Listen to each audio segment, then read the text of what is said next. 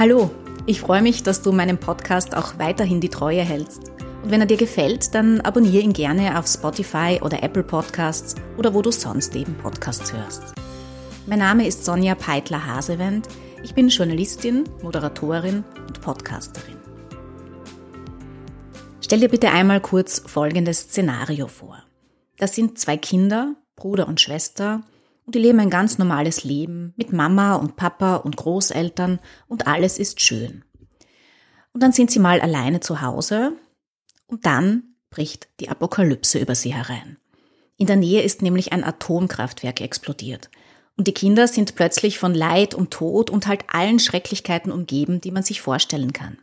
Sie müssen dann fliehen, weg von zu Hause. Ihre Eltern sind vermutlich tot, aber jedenfalls sind sie vermisst. Und niemand kümmert sich um die Kinder, weil eben rundherum Panik herrscht. Der kleine Bub wird dann von einem Auto überfahren und er stirbt. Die Schwester ist jetzt ganz alleine und sie muss ihn dann sogar in einem Rapsfeld begraben. Was löst diese Vorstellung aus? Die Geschichte stammt aus einem Buch, das ich eindeutig viel zu früh als acht- oder neunjährige gelesen habe. Ich war da mit meiner Mutter in der Bibliothek des Ortes, wo wir damals gelebt haben. Sie hat dort ab und zu ehrenamtlich gearbeitet.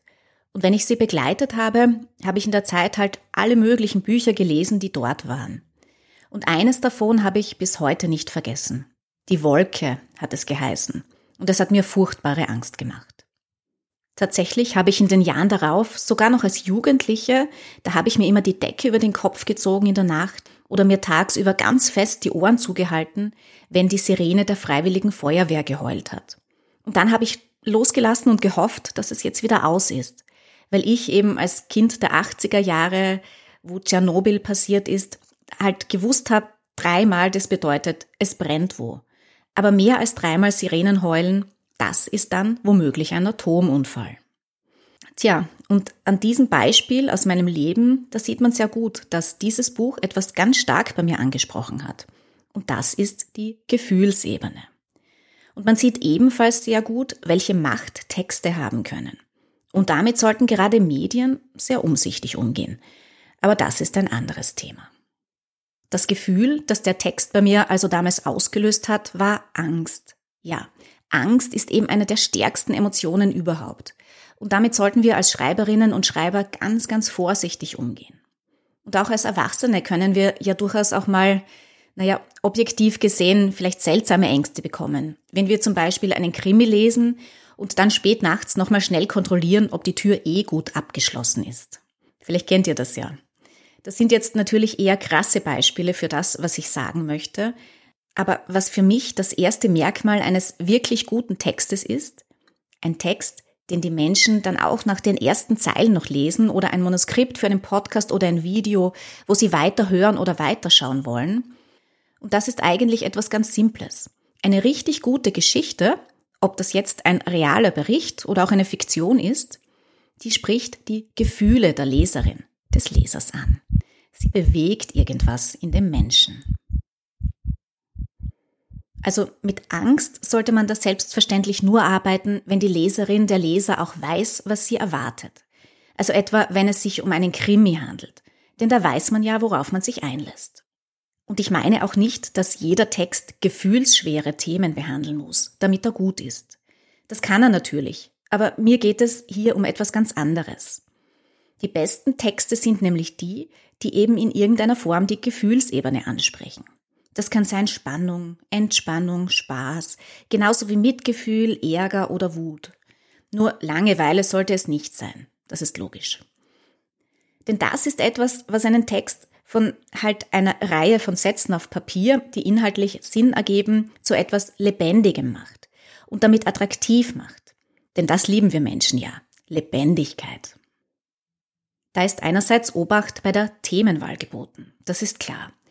Man kann aber auch ganz banale, trockene Themen so aufschreiben, dass sie etwas bei den Lesenden auslöst, das ihn oder sie fesselt und zum Weiterlesen bringt.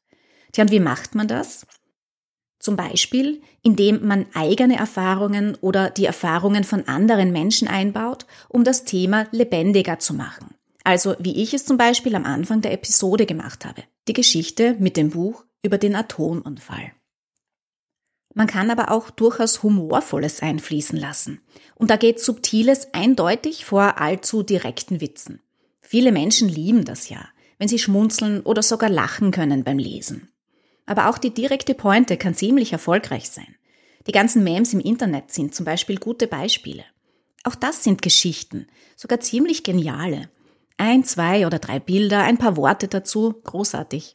Da wird dann halt in einer extremen, super Kurzform alles gesagt, was zu sagen ist.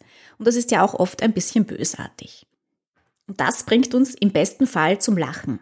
Und die Emotionen Spaß, Freude, ja vielleicht auch Schadenfreude, das gehört ja unbedingt auch dazu, zum Leben. So, und jetzt möchte ich noch von einer der Geschichten erzählen, die mich als Journalistin am meisten bewegt haben. Das ist schon einige Jahre her. Es hat in einem etwas schummrigen Kaffeehaus begonnen. Ich bin da in diesem Kaffeehaus mit einem Mann gesessen und zu ihm bin ich eher durch Zufall gekommen. Oder besser, er ist zu mir gekommen, weil er sich an meine Zeitung gewandt hatte, für die ich damals gearbeitet habe. Weil er eben seine Geschichte erzählen wollte und nicht nur erzählen, er wollte sie auch an die Öffentlichkeit bringen. Er hat mir an dem Tag seine Erfahrungen mit einem Pater der katholischen Kirche erzählt. Und zwar sehr genau und mit vielen schrecklichen Details, die ich euch hier ersparen möchte. Dieser Pater, der war damals auch als Religionslehrer tätig, der hatte ihn als Schüler brutal sexuell missbraucht. Und nach vielen Jahren, wo er das Ganze versucht hat zu verdrängen, da hat dieses Missbrauchsopfer beschlossen, eben seine Geschichte zu erzählen. Das Ganze hat mich schon beim Zuhören, also diese verletzte Kinderseele, die da aus diesem erwachsenen Mann gesprochen hat, das hat mich sehr bewegt.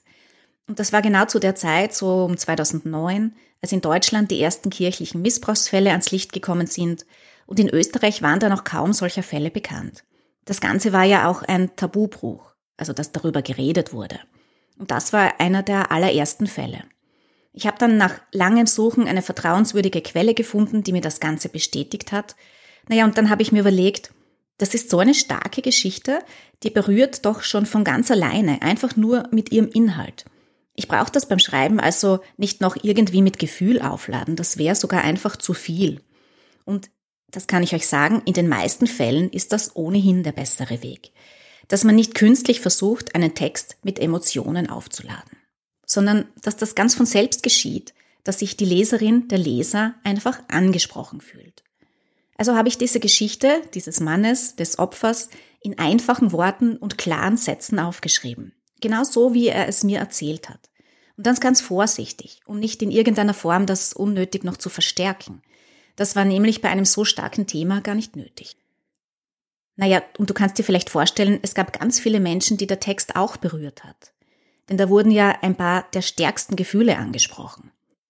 Wut, Schock, Mitgefühl, Genugtuung zum Beispiel. Emotionen also. Denk doch mal daran, was so unendlich viele erfolgreiche Songs auf dieser Welt ausmacht. Sie lösen etwas in uns aus. Und oft auch über den Text. Und das ist natürlich immer verbunden mit der Musik. Beim Schreiben haben wir die Musik nicht zur Verfügung als Verstärker. Aber wir können, wie gesagt, eben auf andere Weise die Gefühlsebene ansprechen. Denn das sind dann genau die Texte, die wirklich gut ankommen und für die auch dann etwas zurückkommt. Ich selbst schreibe die besten Texte, wenn ich es fühlen kann. Der Rest kommt dann fast von alleine.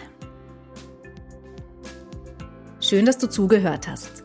Ich freue mich schon aufs nächste Mal und ich freue mich auch darüber, wenn du bei meinem Podcast auf Folgen klickst und eine Bewertung dalässt. Bis dann.